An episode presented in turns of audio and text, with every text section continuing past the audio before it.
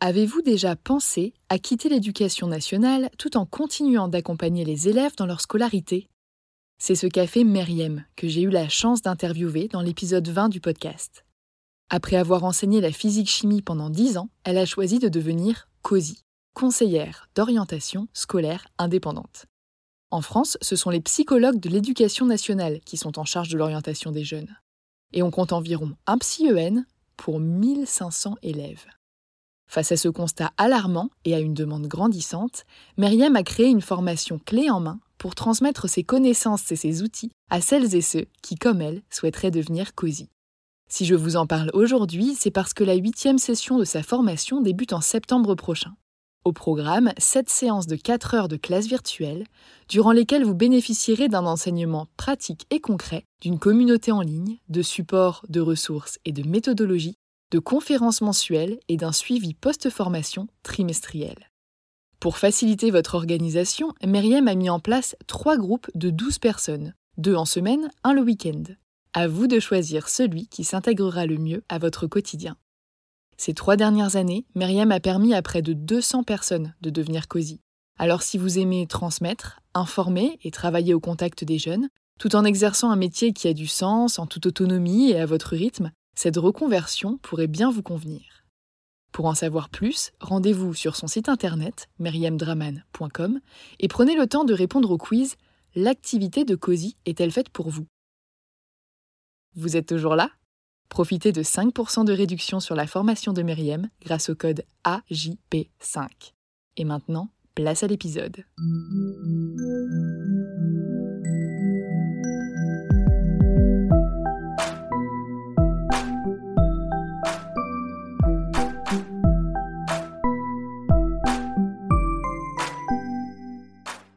Bonjour et bienvenue sur Avant j'étais prof, le podcast des enseignantes et enseignants qui ont osé la reconversion.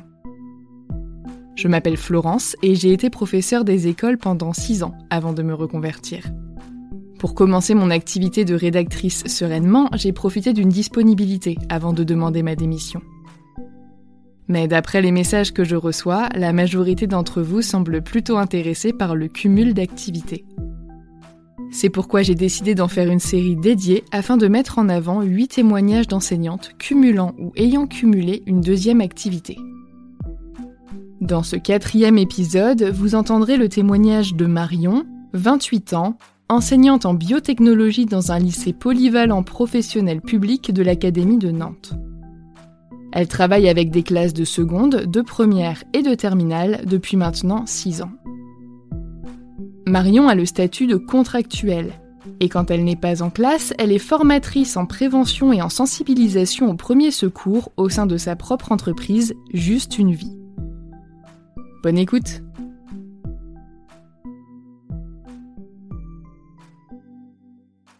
J'ai demandé ce cumul d'activités il y a maintenant euh, un an et demi. C'est un petit peu les fruits du hasard. On va dire que hum, j'étais formatrice euh, au premier secours pour l'éducation nationale déjà. Donc pour former en fait mes élèves ou mes collègues enseignants dans les établissements où, je pouvais passer. C'est un côté que j'aime beaucoup, la prévention, la sensibilisation pour tout citoyen, sachant que c'est quelque chose qui n'est pas encore obligatoire dans tous les collèges et tous les lycées.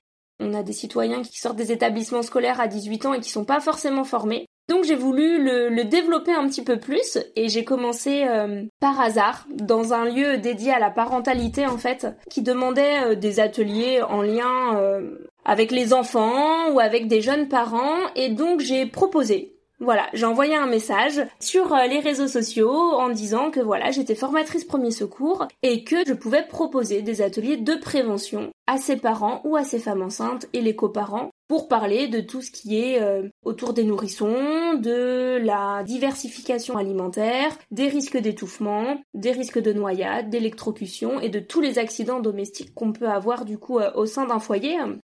Et de là s'en est suivi des premiers ateliers de deux heures de prévention avec un super retour en fait de la part euh, des personnes que j'avais en face et qui m'ont dit mais c'est super mais en fait ça existe pas, euh, on n'est pas formé au premier secours ou on a été formé il y a très longtemps mais on n'a jamais eu de recyclage. Et de fil en aiguille, des ateliers ont commencé à voir le jour de plus en plus, plusieurs fois par mois. Et donc là, j'en arrive un an et demi après, où du coup, ben, ça me prend sur mon temps personnel, et que j'ai tellement envie de le développer que je vais, j'ai demandé ce cumul d'activités pour essayer de jongler entre les deux.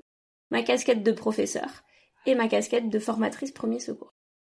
Concernant la, demande de cumul d'activités au niveau administratif, donc je me suis renseignée en fait euh, par rapport à l'inspection du travail. C'était un petit peu flou pour moi de savoir euh, par où commencer.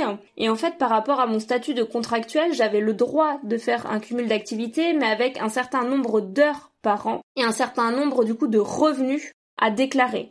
Et donc euh, c'est un dossier qu'on monte, qu'on envoie ensuite à l'inspection euh, du travail. Il faut également faire une demande à notre chef d'établissement. Donc moi j'ai exposé à mon chef d'établissement euh, ce que je faisais en, parallèle. Bon, j'ai eu un avis favorable directement, voilà, il s'est pas du tout opposé à ce cumul d'activités tant que ça n'impactait pas, on va dire, mon emploi du temps et mes missions en tant que professeur. Donc ça c'était dans un premier temps. Et puis là du coup ce que moi je demande pour la rentrée prochaine au mois de septembre c'est vraiment encore plus de jongler et d'essayer de faire un 50-50, c'est-à-dire euh, demander un mi-temps dans ma matière et à mi-temps également du coup de pouvoir euh, m'occuper de ces ateliers et essayer de m'élargir au plus on va dire dans ma région donc là, cette demande de mi-temps, elle est en cours. Je n'ai pas encore de, nouvelles. Avec mon statut de contractuel, je sais que je n'aurai pas de nouvelles avant juillet ou le mois d'août, sachant qu'il y a quand même plusieurs euh, mi-temps dans, ma région et dans mon académie. Donc euh, j'ai bon espoir quand même euh, de l'obtenir. On croise les doigts très très fort. Et puis j'ai dû aussi en parallèle du coup bah, créer une micro-entreprise qui s'appelle Juste une vie, avec du coup euh, moi seule à la tête et en tant que formatrice, pour pouvoir bien sûr après déclarer euh, toutes les prestations que je vais faire dans les différents lieux. On est vraiment sur des ateliers de deux ou trois heures de prévention et de sensibilisation. C'est-à-dire qu'à l'heure actuelle, je ne forme pas au diplôme, par exemple, du PSC1, qui est le premier diplôme de secourisme pour tout citoyen, puisque du coup, il y a un, nombre d'heures minimum à suivre pour pouvoir obtenir euh, ce diplôme. Donc, on est principalement, voilà, sur des ateliers de prévention, sur 10-15 personnes grand maximum, puisque moi, le but, c'est vraiment qu'il y ait un échange, une interaction entre moi, du coup, et les participants, et surtout de faire de la pratique. Donc c'est-à-dire qu'il y a toute une partie où je mets en situation les participants, par exemple un risque de noyade, d'électrocution, d'étouffement, et puis après du coup on pratique, donc c'est-à-dire que sur des mannequins je leur fais faire les gestes, on va simuler un, appel euh, aux pompiers, euh, voilà comment on doit alerter les, les secours, qu'est-ce qu'on doit dire dans notre message d'alerte, toutes ces choses-là, j'ai commencé principalement sur euh, vraiment sur la petite enfance, c'est-à-dire avec des cours de sensibilisation centrés sur les nourrissons. Et puis du coup, ça se développe aussi par exemple euh, avec les collèges, les lycées, les auto-écoles, sensibiliser sur euh, les accidents de la route, l'alcoolémie aussi au volant. Et après, j'ai aussi des ateliers de manière très générale, là pour adultes, tout citoyen, où on aborde toutes les notions du secourisme, les grandes étapes, c'est-à-dire protéger, sécuriser la zone, faire un examen de sa victime et puis après on décline les différents gestes de secours, comment on doit les faire? Sachant que on est vraiment là comme un maillon de la chaîne hein, euh, des secours et c'est qu'est-ce qu'on doit faire dans les premières minutes suite à un accident. L'organisation actuelle pour jongler du coup entre les deux statuts, c'est un petit peu, euh, ça dépend des semaines. c'est pas très simple. En fait, euh, ce qui est quand même moi assez avantageux avec euh, mon premier métier de professeur dans le second degré, c'est-à-dire que j'ai un emploi du temps de 18 heures face aux classes Hein, alors je dis bien face aux classes, il y a aussi du travail euh, en amont, mais du coup, euh, par exemple cette année, j'ai mon mardi matin de libre au lycée, donc euh, je prévois des ateliers en fait sur mes créneaux où je ne suis pas au lycée. Et par contre, pour préparer mes ateliers, et puis également il y a l'après-atelier où, j'envoie, on va dire, un, petit récap de mes de mes ateliers de prévention à mes participants, tout ce qui va être le minimum aussi de, de comptabilité, d'administration, ben, tout ça, c'est comme préparer les cours, ça se fait après, sur du temps libre, donc euh, tôt le matin, tard le soir, les week-ends, les jours fériés. J'ai pas une très bonne organisation, mais ça fonctionne quand même très bien pour le moment. Mais du coup, je sens que là, voilà, il y a une demande euh, pour faire ces ateliers. Pour le moment, je peux pas en faire plus de deux ou trois par mois. Et c'est pour ça que voilà, je, demande ce 50-50 à la rentrée pour euh, vraiment me laisser un, temps supplémentaire pour développer juste une vie. Parce que là, on arrive un petit peu où, je manque de temps pour pouvoir tout faire et surtout bien le faire, parce que je suis euh, très perfectionniste. Et du coup, j'ai envie de, bien faire les choses, surtout quand on est sur un sujet comme le secourisme et, et la santé, quoi cette organisation aussi, en fait, euh, je veux dire, j'ai pris du temps il y a un an et demi à, on va dire, monter mes ateliers, qu'est-ce que j'allais y mettre à l'intérieur, l'interaction, le matériel que j'ai pu investir, comment je voulais que ça se, que ça s'organise. J'ai vraiment envie d'une interaction avec les participants. J'ai pas du tout envie de me retrouver comme dans mes cours où je donne beaucoup, on va dire, de, savoir. J'aime pas trop cette expression, mais euh, j'ai pas envie de quelque chose de très théorique. Donc ça m'a pris du temps au début. Après, maintenant, depuis un an et demi, je suis un peu plus rodée, c'est-à-dire que je connais, on va dire, le le déroulé de mon atelier de prévention et donc j'ai quand même en amont moins d'organisation. Après, il y a aussi bah, du démarchage, bien sûr, hein, dans différents lieux, faire ma com, qui est le point, je crois, le plus dur pour essayer de se faire connaître, parce que formatrice au premier secours en indépendance, c'est pas quelque chose qui est très connu ou qui se fait. Donc voilà, c'est du temps libre principalement, mais je le vois même pas comme du travail tellement que les retours en fait après sont tellement géniaux qu'en fait on a dit bon allez on, recommence quoi on a fini un atelier que déjà on essaye de dire euh, quand est-ce que c'est le prochain euh, en un an et demi, là, j'ai jamais dit euh, je vais au boulot en fait quand je fais mes ateliers de prévention. Ne serait-ce que dans mon langage et ma famille des fois m'en fait le la, réflexion. Je voilà, je vais à un atelier, je vais à la rencontre de ces participants, on échange, il y a un très bon retour, mais du coup j'ai pas du tout l'impression d'aller travailler comme je peux l'avoir par exemple quand je vais au, au lycée quoi. Euh, j'aurais jamais pu faire un, métier, enfin je suis encore jeune, hein, ne jamais dire jamais, mais euh, dans de la bureautique ou quelque chose comme ça, j'ai vraiment besoin d'avoir du contact, donc je me retrouve dans plein de choses et je pense que mes ateliers sont assez pédagogiques par mon métier d'enseignant. Il y a des choses qui se recoupent, c'est sûr. Euh, de toute façon, je pense qu'on se refait pas. Mais du coup, je me sens beaucoup plus libre sur, sur cette partie-là de, de formatrice premier secours.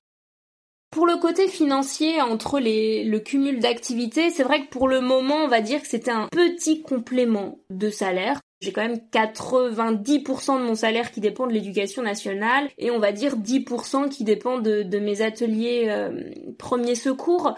Ben déjà, comme je l'ai dit un petit peu, c'est une, deux ou trois fois dans le mois donc euh, voilà, ça dépend un petit peu aussi comment j'organise mon temps. Là, on est dans une période où on est à fond dans les examens au lycée, donc je sais que j'ai pas d'atelier de prévu au mois de mai, puis il y a aussi des jours fériés ou des choses comme ça. Donc c'est vraiment très aléatoire. Et puis à chaque fois, chaque atelier, j'aime pas regrouper plus d'une dizaine de personnes aussi, pour que ce soit très fluide entre nous. Et puis on avait aussi les mesures du Covid qui nous empêchaient de, trop se regrouper, sachant qu'on est sur des, mannequins, donc euh, sur du bouche à bouche, des choses comme ça, même si c'est fictif, euh, il y a quand même une certaine euh, proximité donc voilà, on était assez limité. Donc je ne pouvais pas en vivre jusqu'à maintenant. Je ne peux pas à l'heure actuelle, mais c'est quand même un objectif futur et la rentrée prochaine c'est voilà, c'est développer cette activité et pouvoir en vivre. Et si je me projette d'ici peut-être deux ou trois ans, j'aimerais peut-être complètement basculer sur cette activité à plein temps.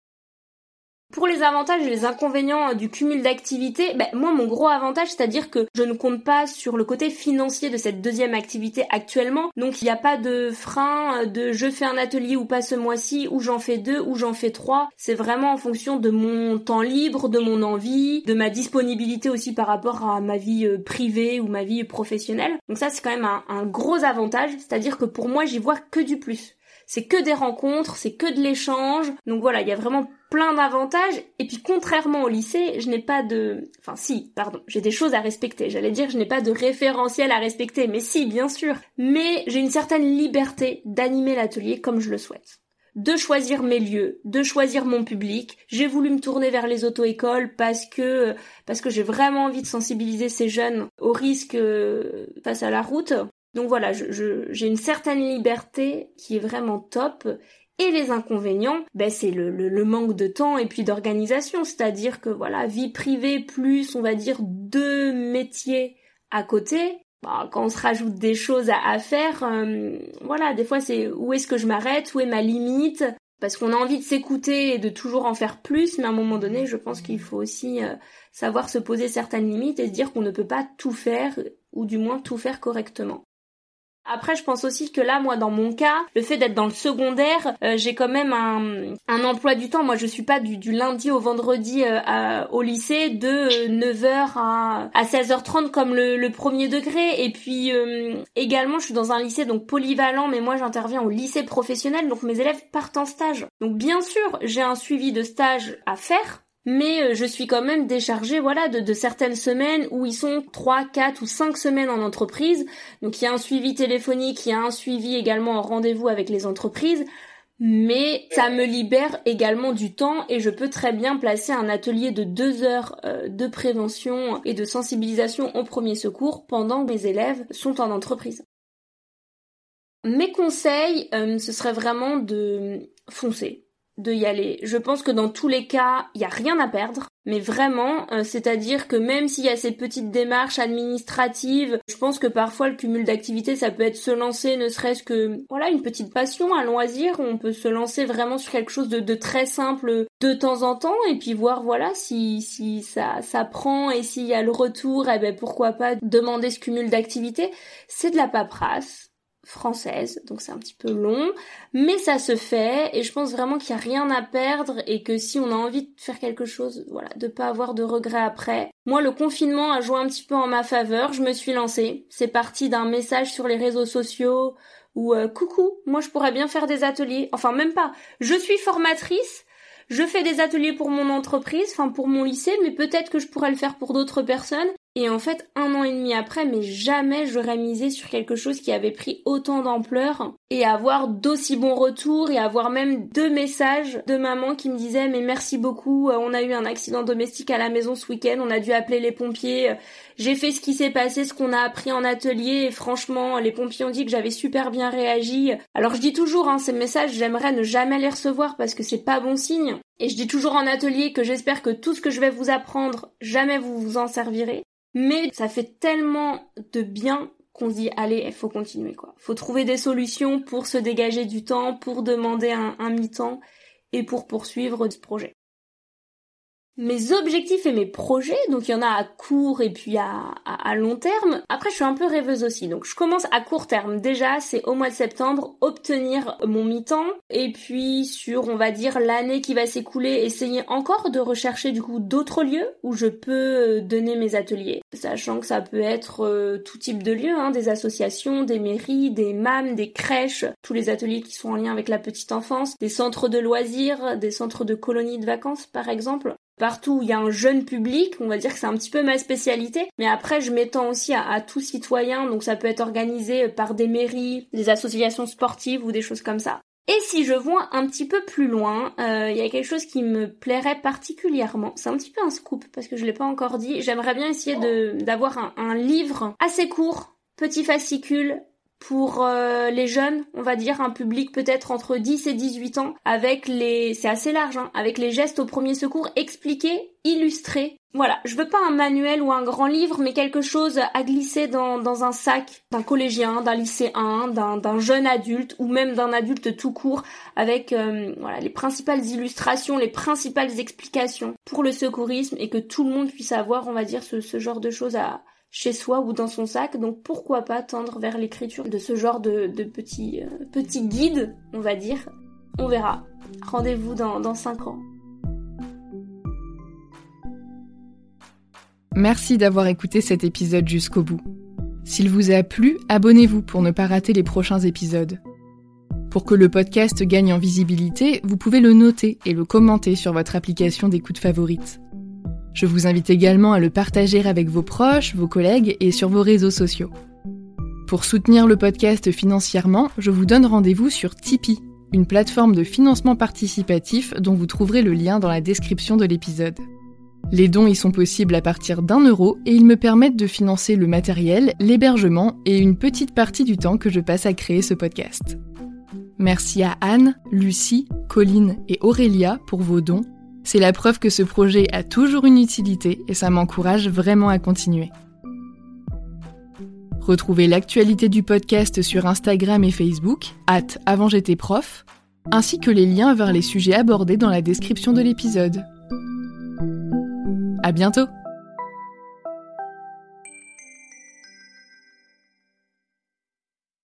Tu veux créer un podcast mais tu ne sais pas par où commencer Je pense qu'on a ce qu'il te faut. Notre programme 30 jours pour créer ton podcast répond à toutes tes problématiques. La conception de ton projet, le format de ton podcast, les visuels, le titre, l'enregistrement, le matériel, l'hébergeur, le montage, la communication, tout est réuni en un seul endroit pour faciliter le lancement de ton podcast. Mais au fait, nous, c'est qui nous?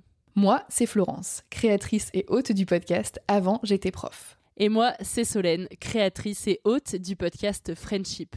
À nous deux, on a publié plus de 140 épisodes et réuni 120 invités à nos micros. Notre aventure podcastique a connu de nombreux rebondissements. L'euphorie du lancement, La solitude, les doutes, la persévérance, la passion. et enfin les audiences qui décollent. Au fil des années, nous avons affiné notre expertise. Et aujourd'hui, nous te dévoilons toutes nos techniques pour créer ton podcast en toute sérénité. Alors, n'attends plus pour faire entendre ta voix. Rejoins-nous dès maintenant sur formationpodcast.podia.com et le podcast n'aura plus aucun secret pour toi.